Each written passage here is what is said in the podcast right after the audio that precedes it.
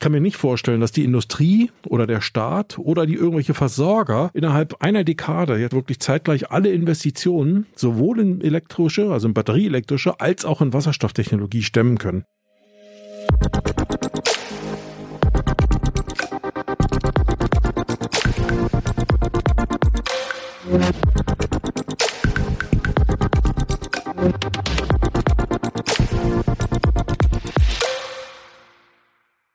Willkommen zurück hier beim Autokontext Podcast von und mit Derek Finke.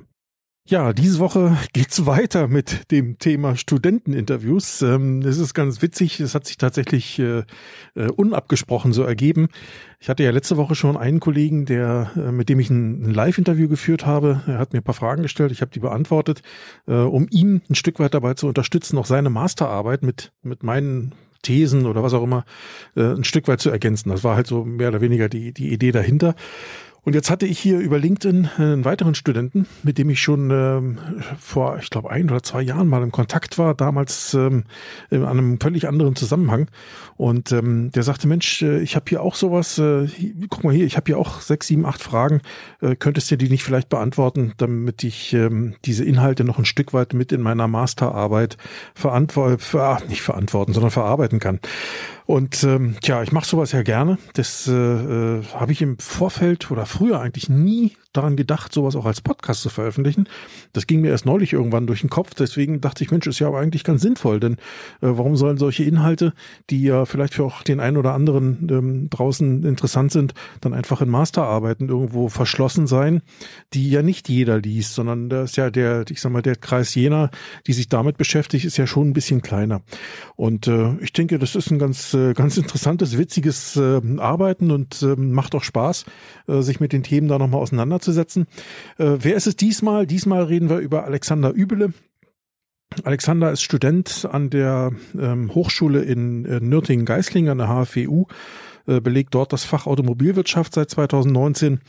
Und ähm, der Alexander hat äh, nach dem Abitur eine Ausbildung zum Kfz-Mechatroniker gemacht im Bereich Nutzfahrzeugtechnik, hat das gemacht bei einem Servicepartner für MRN und äh, ja, hat eine Zeit lang auch in dem Beruf gearbeitet, hat dann, wie gesagt, äh, oder ist dann gewechselt zur, zur HFWU und ähm, ist derzeit im letzten Semester und schreibt an seiner Bachelorarbeit, also in dem Fall keine Masterthese, sondern eine Bachelorarbeit.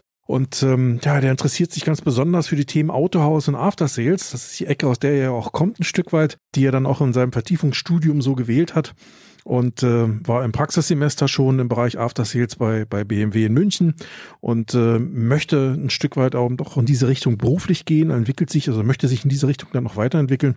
Ja, und deswegen bin ich ganz happy, dann für ihn auch diese Themen hier mal so ein bisschen beantworten zu können und würde sagen, bevor ich hier noch lange rumrede, Hört einfach rein. Alexander, erstmal vielen Dank für deine Fragen. In dem Fall übrigens ist es so, dass wir das nicht live aufgenommen haben, sondern der Alex hatte mir diese, diese Unterlagen oder diese Fragen ähm, äh, ja schriftlich zugesandt. Deswegen lese ich die jetzt hier vor in, in, in dem Podcast und beantworte sie dann auch. Da haben wir es dann noch zeitlich einfach nicht hinbekommen, daraus noch eine Live-Session zu machen. Aber vielleicht äh, äh, können wir das nochmal zum anderen Thema machen. In dem Sinne, Alexander, vielen Dank für deine Fragen und äh, euch, die ihr hier zuhört, viel Spaß bei den Antworten. Also, bis dann. Tschüss. Frage 1. Welche aktuellen Entwicklungen in der Automobilbranche sehen Sie, die das derzeitige dominante Geschäftsmodell Autohaus mit seinen vier Teilbereichen Neuwagen, Gebrauchtwagen, Werkstatt, Teile beeinflusst? Also, da geht es im Wesentlichen darum, ähm, zu schauen, was könnte sich eventuell ändern. Also ich würde mal sagen, bei mir sind es so vier Punkte, die sich äh, oder die für mich zumindest eine Rolle spielen. Das sind zum einen nutzungsbasierte Absatzmodelle. Das ist der zweite Punkt, ist die Elektromobilität. Dann habe ich den Punkt äh, OEMs im Direktvertrieb, sowohl bei Neuwagen als auch bei Gebrauchtwagen. Und ich habe den Punkt Omnichannel-Ansatz oder Omnichannel im Sales als auch im Marketing, ähm, der ebenfalls einen großen Einfluss hat. Frage 2. Welche Auswirkungen haben diese Entwicklungen auf das derzeitige Geschäftsmodell Autohaus? Ich komme jetzt also wieder auf diese vier Punkte zurück. Also im Bereich der nutzungsbasierten Absatzmodelle fange ich mal an. Da geht es ja im Wesentlichen um Dinge wie Abo, wie das Auto-Abo zum Beispiel, aber auch Miete, vielleicht aber auch das Thema Leasing noch ein Stück auszubauen. Äh, wenn ich jetzt mal direkt mir nur ansehe, ähm, diese Bereiche, da geht es ja darum, wie kann ich sowas als Autohaus eben darstellen. Es gibt heute schon Anbieter, teilweise machen die Hersteller das, bieten bieten dem Händler da auch eine, eine ja, ich will es mal vorsichtig Partnerschaft nennen an. Ähm, aber es gibt ja auch Drittanbieter, die auch verschiedene Modelle haben. Ja, es gibt Anbieter, die sozusagen ähm, wie ein klassischer Autovermieter agieren. Das heißt, an die verkaufe ich meine Fahrzeuge und kaufe die dann irgendwie nach einer Nutzungszeit bei denen zurück. Und in der Zwischenzeit kann ich an die auch noch Kunden vermitteln.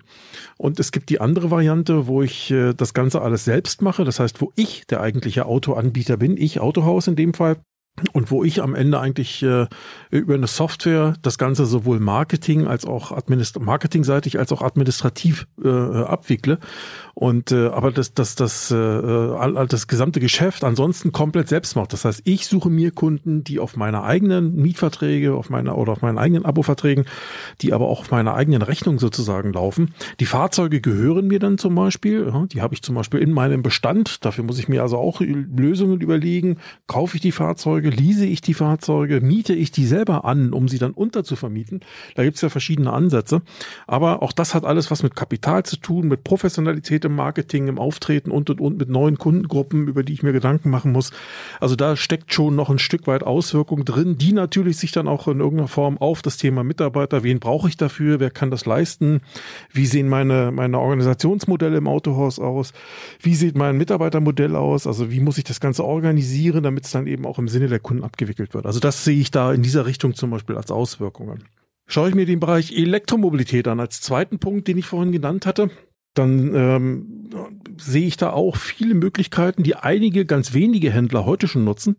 Ähm, in der Breite würde ich das derzeit zumindest noch nicht sehen. Also ähm, ich trenne mal so ein bisschen auch was zwischen großen Händlern und kleinen Händlern oder vielleicht gar nicht mal in der, in der Unterscheidung, sondern eher zwischen Händlern, die sehr starken Anteil auch an gewerblichen Kunden haben an Großkunden, an Flottenkunden zum Beispiel oder auch wegen mir an kleineren Fuhrparkkunden, ähm, die aber sehr stark eben im gewerblichen Bereich Kunden haben und an und zwischen Händlern, die dann eben eher im Privatkundenbereich unterwegs sind. Gehe ich mal auf die Kunden mit den gewerblichen oder also Entschuldigung, gehe ich mal auf die Autohäuser mit den gewerblichen Kunden ein, dann würde ich sagen, da gibt es viele Möglichkeiten ähm, auch äh, in der Beratung dieser Kunden. Das heißt bei der Umstellung der Flotten von ähm, im Wesentlichen ja Verbrennern auf Elektrofahrzeuge da braucht es viel Beratung. Also ich will mal ein Beispiel nennen. Stellen Sie sich einen Kunden vor oder stell dir einen Kunden vor, der ähm, vielleicht eine Flotte in Deutschland von 100 Fahrzeugen hat. So, davon sind vielleicht 70 Fahrzeuge im Außendienst, ja, deutschlandweit im Außendienst im Einsatz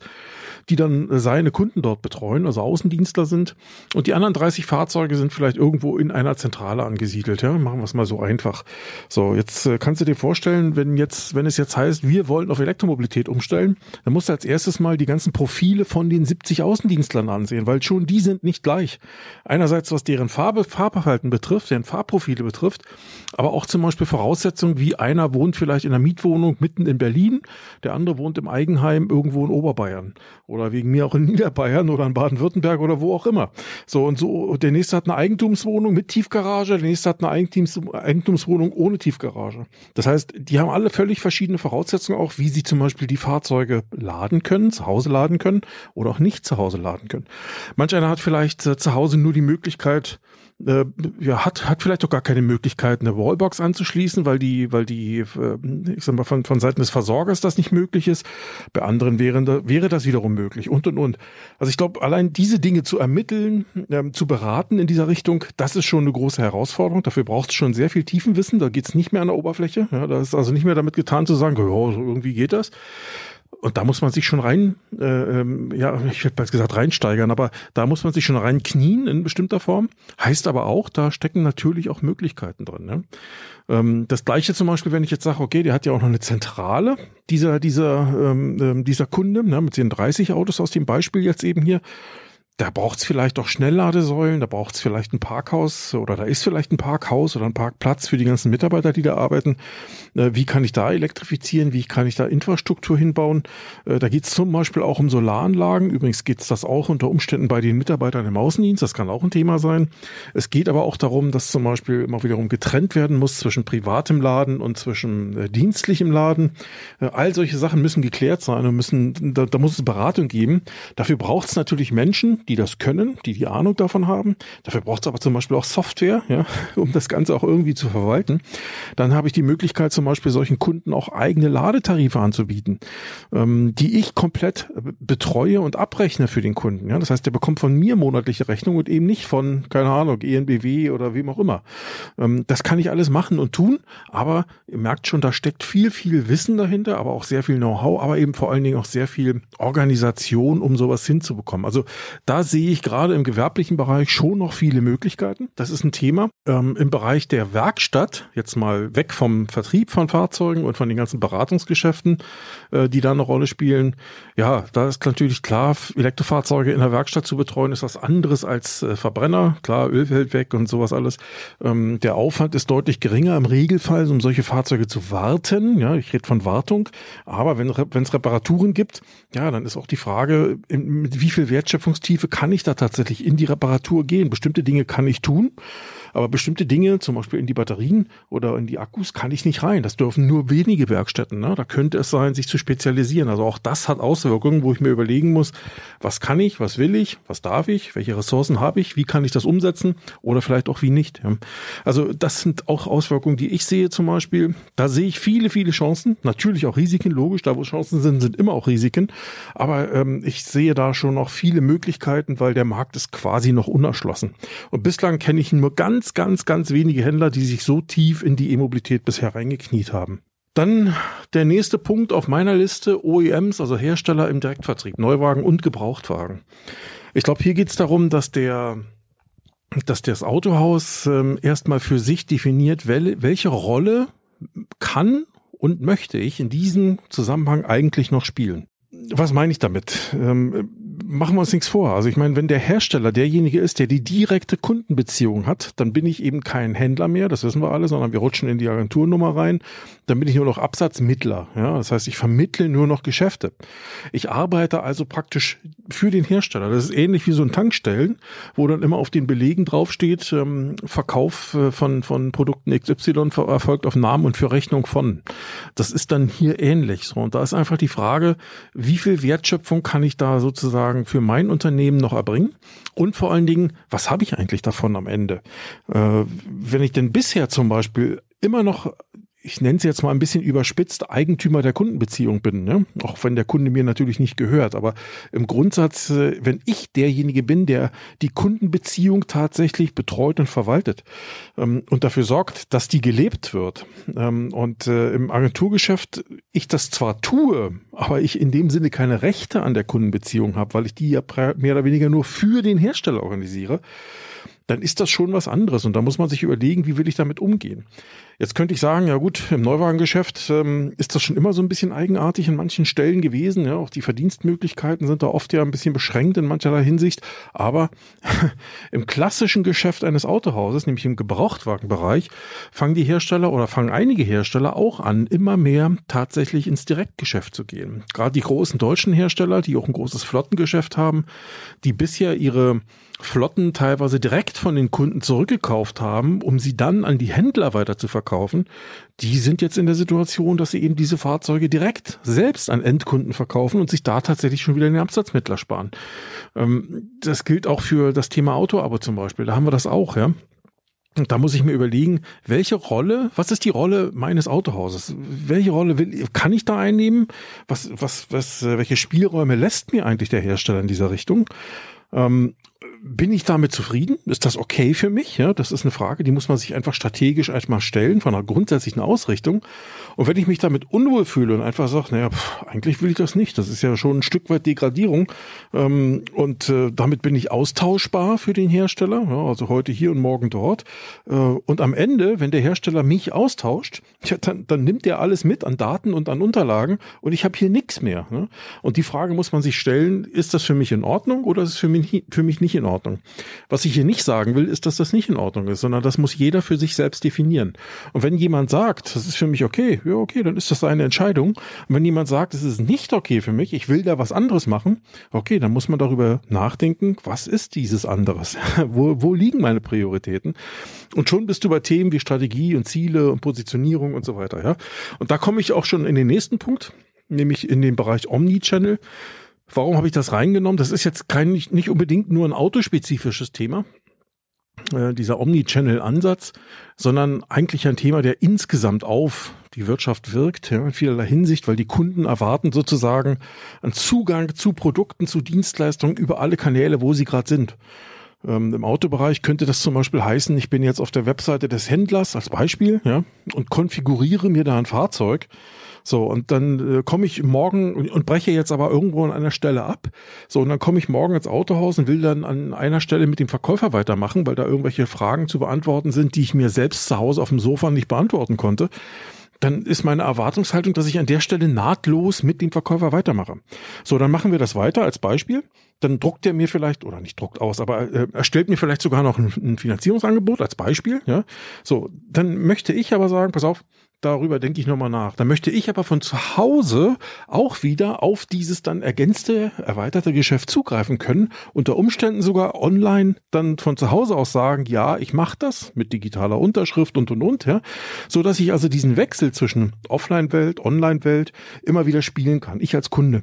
Ich glaube, da geht's hin und äh, das ist schon eine echte Herausforderung weil dafür braucht es hier und da Technik, die gibt es in vielerlei Hinsicht, in mancherlei Hinsicht noch nicht, aber in vielerlei Hinsicht gibt es da schon einiges.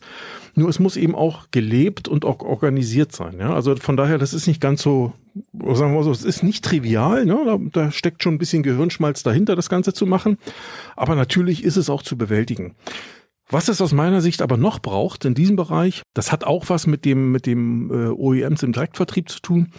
Das hat was zu tun mit Kundenzentrierung aus meiner Sicht. Ein ganz starker Punkt. Viele sagen ja, ja klar sind wir kundenorientiert oder kundenzentriert oder sowas.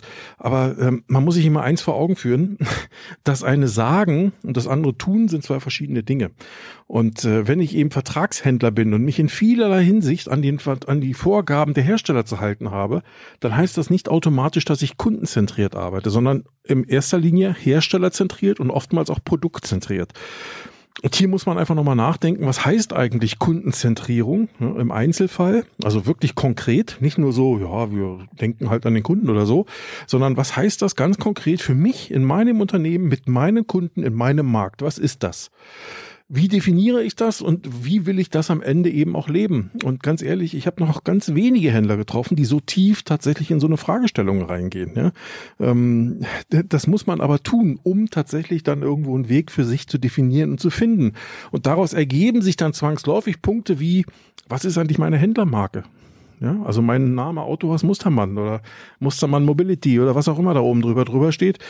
Was ist das? Womit lade ich das auf? Äh, wie will ich das nach außen vermarkten? Wie will ich mich also damit positionieren? Das ist auch ein Stück, ein Stück weit ein Marketingbegriff, den viele vielleicht äh, aktiv irgendwo leben, aber nie definiert haben. Das macht aber Sinn, das zu tun. Ähm, es gibt ja durchaus viele erfolgreiche äh, Händlermarken, wollen wir ganz ehrlich sein, das ist ja schon so, aber das ist eher mehr, ist einfach nur so gewachsen. Und es ist auch okay, ja, um Gottes Willen, aber es macht Sinn, auch nochmal zu hinterfragen, ja, was macht uns eigentlich aus? Und wenn wir bestimmte neue Dinge angehen, ob das jetzt neue Dienstleistungen sind, neue Produkte, vielleicht auch mit anderen Marken zusammenarbeiten oder uns auch in andere Bereiche, Geschäftsmodelle vorwagen, dann kann es durchaus Sinn machen, sich zu überlegen, okay, was passt denn zu uns? Und äh, dieses, was passt zu uns, muss man ja an irgendwelchen Kriterien festmachen. Und das hat wiederum was mit Marke und Positionierung zu tun. Also mit meiner eigenen Marke, ich Händlermarke, und mit meiner Positionierung zu tun. Dann geht es natürlich auch in diesem Bereich um Sichtbarkeit. Ja, wie kann ich dafür sorgen in meinem Markt? Das ist ja meistens der regionale Markt. Es gibt auch sicherlich Händler, die eher bundesweit oder landesweit aktiv sind. Das ist ja unterschiedlich, aber ich denke mal, der Großteil der Autohändler ist nach wie vor im lokalen, im regionalen Markt unterwegs. Wie kann ich da Sichtbarkeit aufbauen? Äh, welche Tools habe ich? Welche Möglichkeiten, zum Beispiel Social Media, ganz anders und aktiver zu verwenden? Wie kann ich zum Beispiel zum Influencer werden? Ich Autohaus, Schrägstrich, ich, der Mitarbeiter oder der Chef oder wer auch auch immer im Autohaus.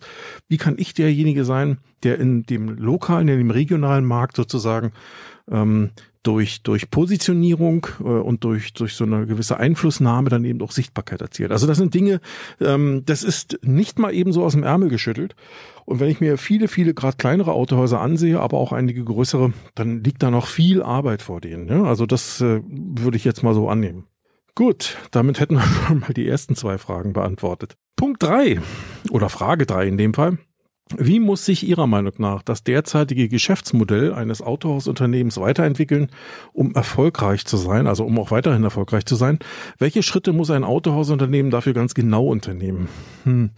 Also mit dem ganz genau, da bin ich ein bisschen, bisschen äh, zurückhaltend, weil es gibt nicht das eine Autohausunternehmen, sondern das ist alles völlig verschieden. Natürlich gibt es Dinge, die kann man irgendwie äh, schon mehr oder weniger über viele Autohäuser ausdehnen, aber im Grundsatz muss eben jedes Unternehmen, jedes Auto Autohaus für sich seinen Weg finden. Und das ist ja auch der Grund, weswegen es so Dinge gibt wie Strategien und Ziele und Unternehmensberater, weil, so wie mich zum Beispiel, weil ich kann eben nicht sagen, das ist die Idee, die jetzt für alle gilt. Das ist Unsinn. Das ist, ist so ist das Leben eben nicht. Ja, was es aber gibt, und ich glaube, das sind so allgemeine Dinge, die könnte ich hier mal aufge aufnehmen. Das sind Punkte wie Flexibilität, ja, also eine gewisse Flexibilität einfach ähm, auch anzunehmen im Arbeiten, im Handeln, aber auch im Denken, auch Agilität, ja, also sich damit ähm, abzufinden, dass nicht immer alles vollständig sein wird, dass nicht immer alles perfekt sein wird, ähm, dass man eben ähm, ja Dinge auch mal probiert, dass man schrittweise vorgeht ähm, und überlegt, wie können wir kleinere oder wie können wir Probleme lösen, ohne gleich den großen Masterplan anzulegen, sondern erstmal zu sagen, hey, was wäre der nächste Schritt, um das zu tun, um voranzukommen? Also auch solche Punkte tatsächlich dann äh, flexibel, agil anzugehen. Strategisches Handeln habe ich hier noch stehen. Äh, machen die allerwenigsten, ganz ehrlich. Es gibt natürlich einige, die tun das, aber die allermeisten tun es nicht. Wollen wir uns nicht viel vormachen. Da wird einfach in den Tag hineingelebt, beziehungsweise da wird das getan, was der Hersteller will. Ähm, oder es wird darauf gewartet, dass der Hersteller mal wieder sagt, was er Neues will, um sich danach dann darüber aufzuregen, was der Hersteller will. Ja, also das sind so Punkte. Strategisches Handeln bedeutet, sich selbst Ziele zu setzen. Damit meine ich jetzt nicht unbedingt nur Verkaufsziele oder sowas, sondern auch Ziele. Hey, wo, stehen wir heute als Unternehmen? Und wo wollen wir morgen stehen? Wo wollen wir in fünf Jahren stehen? Welche Rolle sehen wir da im Markt? Ja? Und äh, aus dieser Definition, aus diesem Zielbild, was man da so entwickelt, äh, kann man dann eben ableiten, was müsste man tun, strategisch tun. Strategie ist ja nichts weiter als der rote Faden, der zum Ziel führt, wenn man so möchte, damit wir dann dahin kommen, ja, damit wir diese Ziele erreichen. Also deswegen strategisches Handeln halte ich eben auch für ganz wichtig ja, Führung und Führungsprinzipien neu definieren. In vielen Unternehmen, und ich betreue wirklich einige Autohäuser auch im Bereich von Führungskräftetrainings, ähm, was ich, mir immer wieder auffällt, ist, dass Führung oder dass Führungskräfte, fangen wir mal so rum an, dass Führungskräfte eigentlich Führungskräfte sind, die früher mal die besten Fachkräfte waren. Das ist immer wieder ein Muster, was ich, was, was erkennbar ist. Und äh, der beste Werkstattmeister oder Serviceberater wird dann mal irgendwann zum Serviceleiter. Der beste Verkäufer oder einer der besten Verkäufer wird dann vielleicht mal Verkaufsleiter. Nur, das ist aus meiner Sicht ein Modell, das, das kannst du heute so nicht mehr bringen. Ne? Heute braucht es Fachleute, die führen können. Und ich sag mal, der, der beste Verkaufsleiter oder der gute Verkaufsleiter muss kein guter Verkäufer gewesen sein. Oder andersrum, der muss vielleicht ein guter Verkäufer gewesen sein. Das müssen wir ja alle irgendwo. Ja? Jeder muss sich und seine Ideen ja heutzutage irgendwo verkaufen.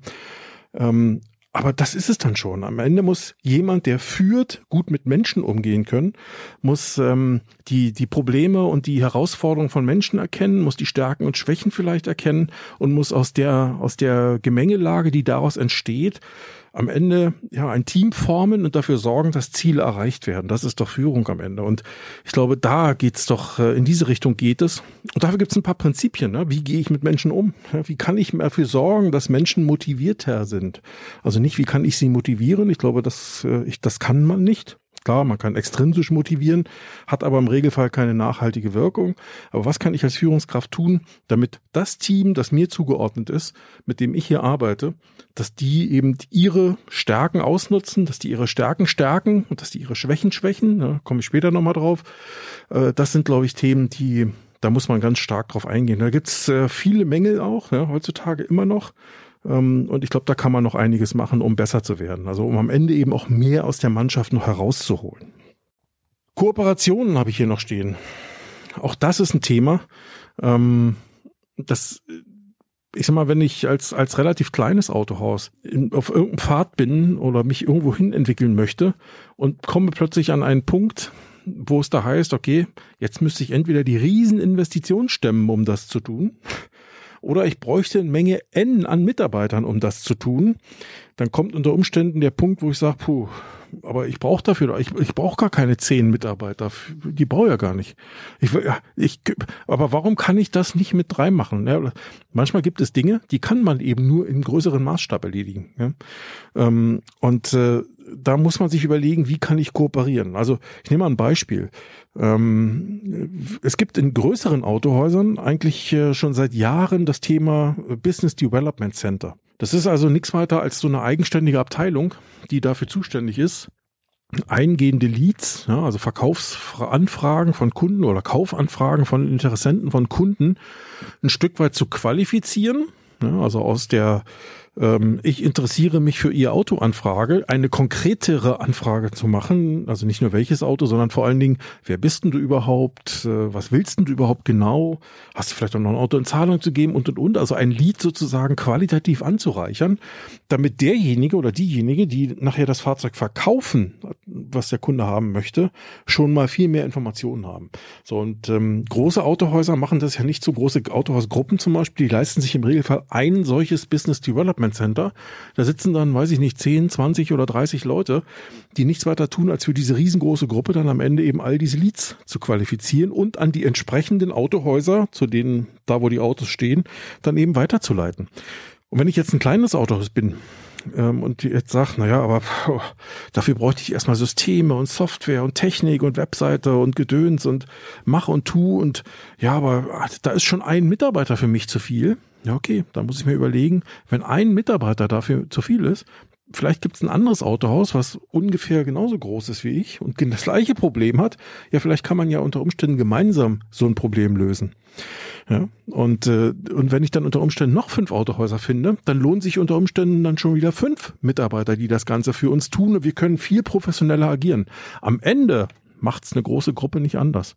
Ja, das ist auch nur ein Zusammenschluss mehrerer Autohäuser, in dem Fall zwar mit einem Eigentümer, aber es sind auch nur ein Zusammenschluss mehrerer Autohäuser, die sich die Arbeiten und die Investitionen in solche Dinge teilen. Ja. Und ich glaube, das können auch kleinere Unternehmen machen. Da muss man aber ein Stück weit offener sein. Ne? Also ähm, da muss man also ein Stück weit auch äh, ja, kompromissbereit sein. Man wird eben nicht zu 100 Prozent immer alle seine eigenen Ideen und Entscheidungen durchsetzen können. Weil wie es ist in so einem Team, ja, wenn man ein Unternehmerteam ist, dann sitzen da fünf Alpha-Tiere am Tisch, die haben alle zwar 100 Prozent ihrer Vorstellung, aber wer ko kooperieren will, der muss eben auch co dabei sein. Also man muss gemeinsam an die Themen rangehen. Ist eine Herausforderung, aber ist machbar. Ne? Also das, äh, deswegen habe ich das hier noch mit aufgelistet. Ähm, weiterer Punkt, aktives Invest oder aktives Investment in eine attraktive Arbeitgebermarke. Ich glaube, da kommen wir ja auch in Punkte oder sind schon in so einem Thema, dass immer, immer mehr Autohäuser sagen, wir finden kaum noch geeignete Mitarbeiter.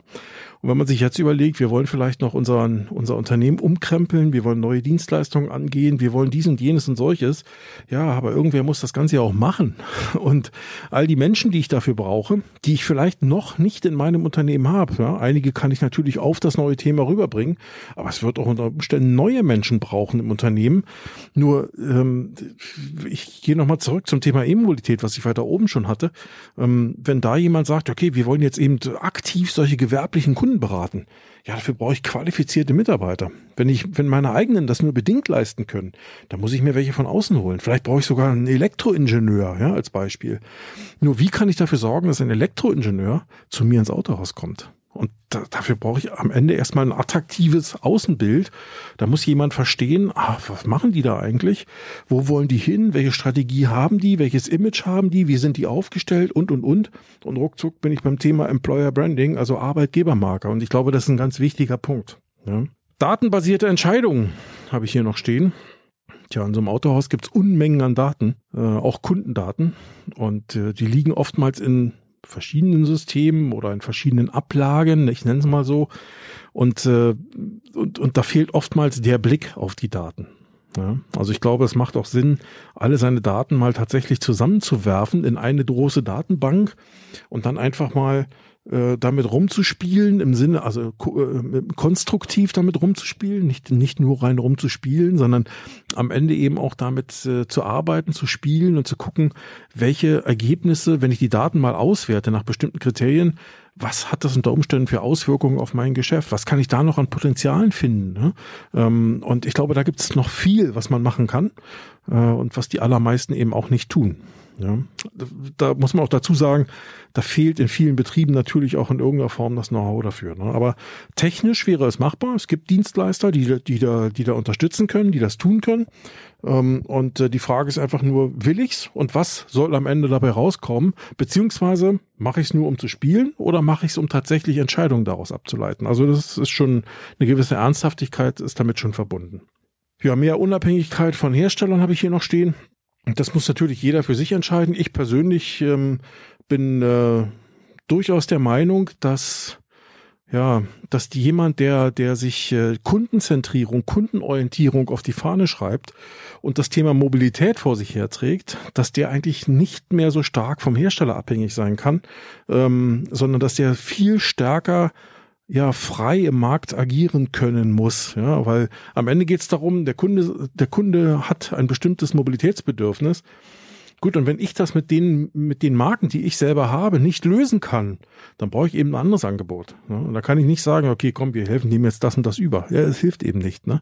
Also ich glaube, da muss man sich überlegen, wie kann man damit umgehen. Das muss nicht, muss jeder für sich selber entscheiden. Das ist einfach nur so meine Ansicht. Aber im Grundsatz ist das so ein Punkt, den man berücksichtigen könnte. Ja, und als letzten Punkt bei dieser Frage hätte ich noch das Thema Digitalisierung, Automatisierung. Ähm, da will ich aber gar nicht so tief drauf eingehen, weil Digitalisierung ist ein Wort, ach, ich tue mich inzwischen schon sehr schwer damit, denn irgendwie verwendet das jeder anders und es ist ein großes Wort, was alles Mögliche beinhaltet. Ähm, aber wenn ich jetzt mal auf den Bereich Automatisierung eingehe, dann glaube ich, äh, kann man sich schon vorstellen, dass, ähm, dass das in einigen Bereichen durchaus sinnvoll wäre. Also wenn, wenn ihr euch vorstellt, ihr habt Prozesse in euren Unternehmen, die immer wiederkehrend sind. Also irgendwelche Dinge, die immer wieder auf dieselbe Art nach und nach gemacht werden müssen. Dann steht immer die Frage im Raum, Gibt es nicht Möglichkeiten, diesen Prozess zu automatisieren? Also, dass irgendeine Maschine, ein Computer, ein Roboter oder wer auch immer diese Aufgabe übernimmt und dass der Mensch, der das bisher getan hat, die Zeit, die er jetzt eben nicht mehr dafür aufwenden muss, frei hat, um sinnvollere Dinge zu machen, also kreativere Dinge zu tun, sich um Kunden zu kümmern und so weiter. Das, äh, diese Notwendigkeit, die haben wir allein schon deswegen, weil wir vor der Frage stehen, dass wir immer oder vor der vor der Herausforderung stehen, dass wir einfach äh, ja immer weniger Menschen finden im Markt, nicht nur die für uns arbeiten wollen, sondern überhaupt weniger Menschen finden im Markt. Der Arbeitsmarkt wird ja immer ein bisschen kleiner. Ja, es, scheinen in den nächsten Jahren deutlich mehr Menschen aus dem Arbeitsleben aus, als neue dazukommen. So, das ist allein schon ein Problem. Und ähm, die, die dazukommen, haben dazu noch ganz andere Vorstellungen von Arbeit. Also da werden wir ganz viel auf Automatisierung setzen müssen in vielen Bereichen, ähm, damit wir die Dinge, die wir an Aufgaben haben, die, die zu erledigen sind, auch tatsächlich umsetzen können.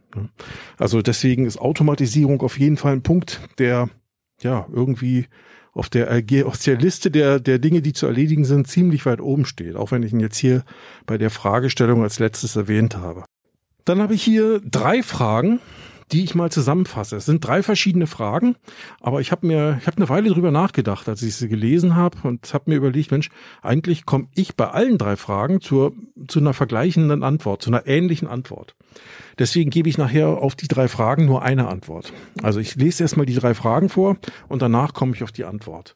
Also die Frage vier: Gibt es Services, Dienstleistungen eines Autosunternehmens, die ausgeweitet werden, also die ausgeweitet werden können und sollen und welche, die besser nicht mehr angeboten werden sollen? Das ist die vierte Frage. Dann steht als fünftes, welche Dienstleistungen sollten Ihrer Meinung nach neu erschlossen werden? Die bezieht sich ja ein Stück weit eher auf die vierte auch, ne? Und die Nummer sechs ist schon ein bisschen konkreter. Wie bewerten Sie die Möglichkeit für Autohäuser, als Anbieter für Ladestationen oder Ladeparks aufzutreten? Welche Chancen und Risiken sehen Sie in diesem Angebot?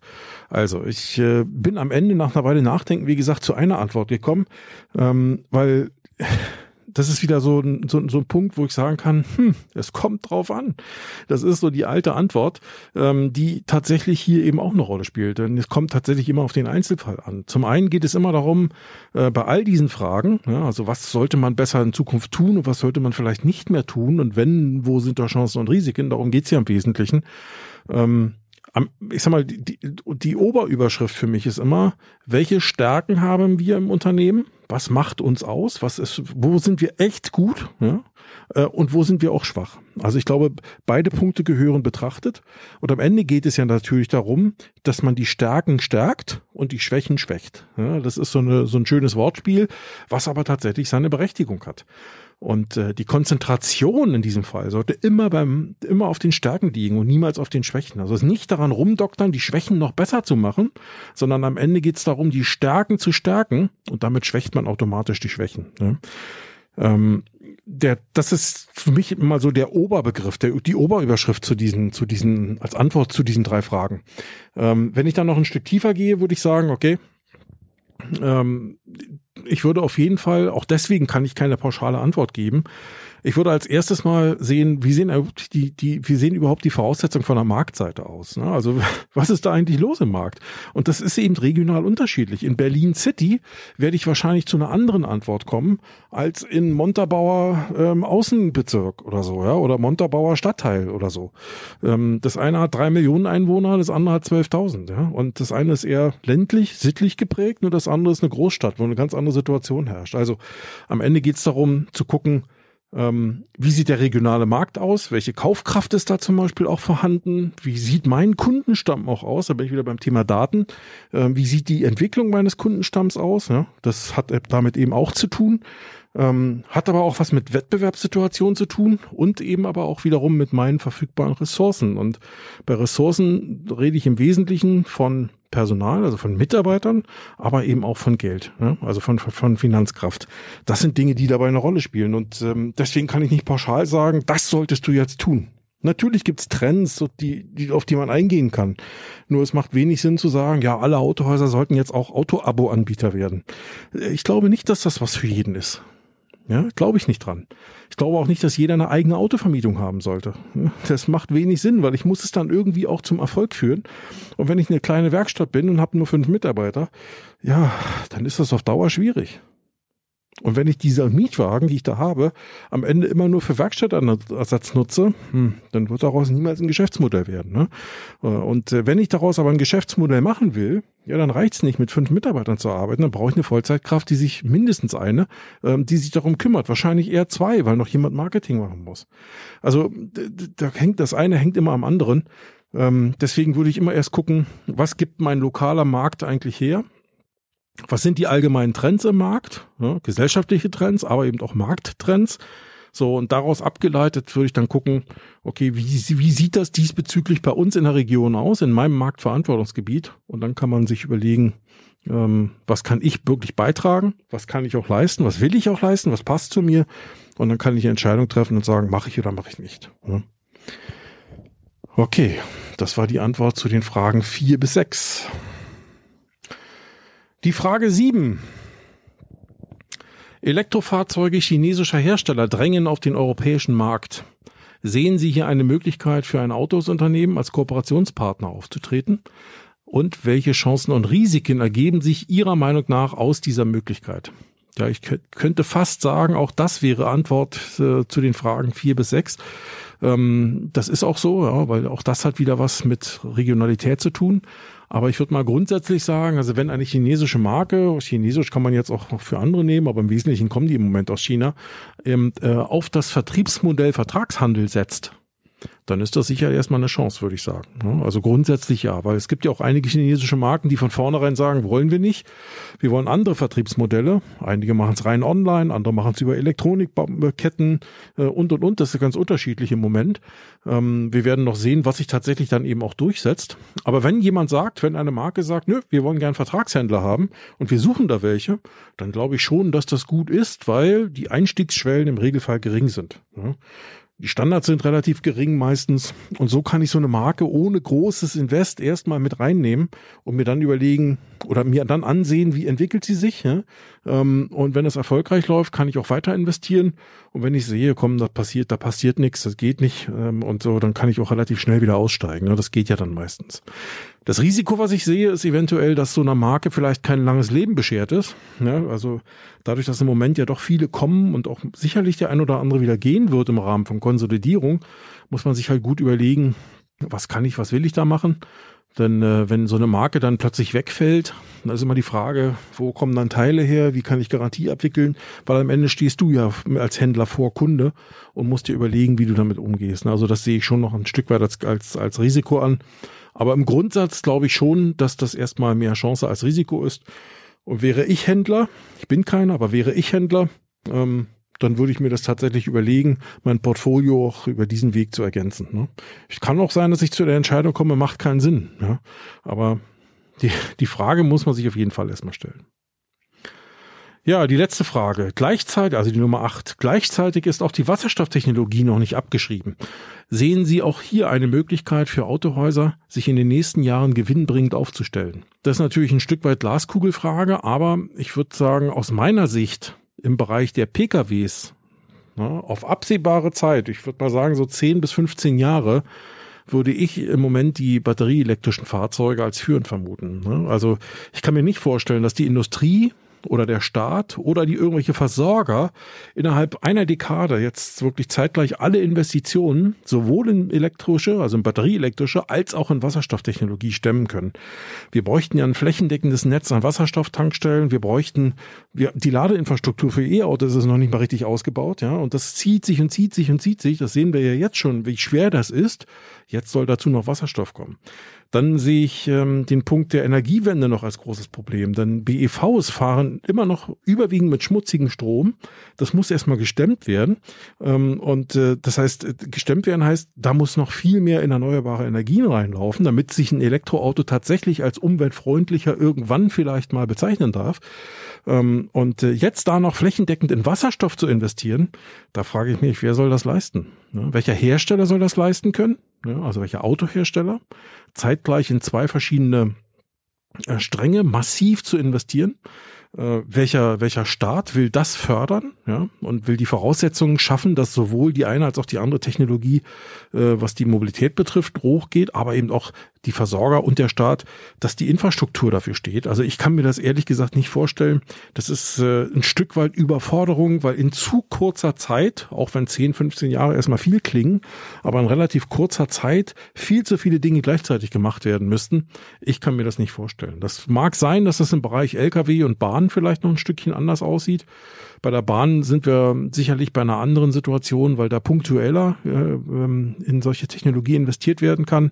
Da hast du dann vielleicht ein paar Rangierlokomotiven, die, die das Ganze tun, die dann, eine, ich sag mal, in einer bestimmten Lokalität, in einer bestimmten Region unterwegs sind und immer wieder an dieser einen Wasserstofftankstelle, die dann da vielleicht vorhanden ist, tanken können. Äh, doch auch hier, da würde ich genauso sagen, auch dafür braucht es am Ende erstmal grünen Wasserstoff. Und äh, grüner Wasserstoff würde ich hier als Synonym sehen für eine Produktion und eine flächendeckende Versorgung im industriellen Maßstab. Wir reden ja nicht von Kleckerbeträgen, also nicht mal, hier müsste mal so ein kleiner Tank gefüllt sein. Nein, ähm, wenn die Bahn als Beispiel, äh, äh weiß, weiß ich nicht, 100 solche oder solche Stützpunkte hat, solche Wasserstofftankstellen hat in Deutschland, und die verteilen sich von Hamburg über München nach sonst wo. Ja, das muss ja, irgendwo müssen die alle versorgt werden. Ne? Also der Wasserstoff muss irgendwo herkommen und muss dann von da, wo er herkommt, irgendwie auch da hinkommen. Und ich glaube, das, äh, das sehe ich im Moment nicht, dass das in flächendeckender äh, und Größe, ja, also bei 100 Tankstellen von der Bahn mag das alles noch angehen. Aber wenn es plötzlich noch 200, 300, 400, 500 normale Tankstellen gibt, an der noch Autos oder LKWs tanken können, puh, das sehe ich schon als größere Schwierigkeit an. Ne? Also ähm, ich will das nicht totreden, das Thema, um Gottes Willen. Das mag ja seine Zukunft haben, äh, aber ich sehe im Moment noch nicht, dass das wirklich flächendeckend und im industriellen Maßstab funktioniert. Ähm, kann mir aber gut vorstellen, dass das kommt, ja, eines Tages. Aber jetzt sehe ich im Moment erstmal, jetzt ist alles irgendwo investitions investitionsmäßig, auch politisch, alles in Richtung Batterieelektrik äh, gemünzt ich glaube, da, da gibt jetzt nicht einfach mal so einen Weg zurück. Das ist einfach so. Ähm, und äh, jetzt muss man sich überlegen, wie kann ich das andere nach und nach dann eben eventuell noch dazu bauen. Aber ich glaube nicht, dass da in den nächsten ein, zwei, drei, vier, fünf, zehn Jahren äh, die Rieseninvestitionen nur in solche neuen Technologien abseits von batterieelektrischen Fahrzeugen da sind. Kann ich mir irgendwie nicht vorstellen. Also äh, wenn ich mir überlege, wie überfordert wir schon mit der derzeitigen Situation sind, ähm, die, äh, die sicherlich auch herausfordernd ist, ähm, dann wüsste ich nicht, wie wir das jetzt machen wollen, uns noch äh, mit, mit zusätzlichen Dingen äh, zu belasten. Ne? Gut, das waren meine Antworten auf die acht Fragen. Tja, da würde ich sagen, vielen Dank.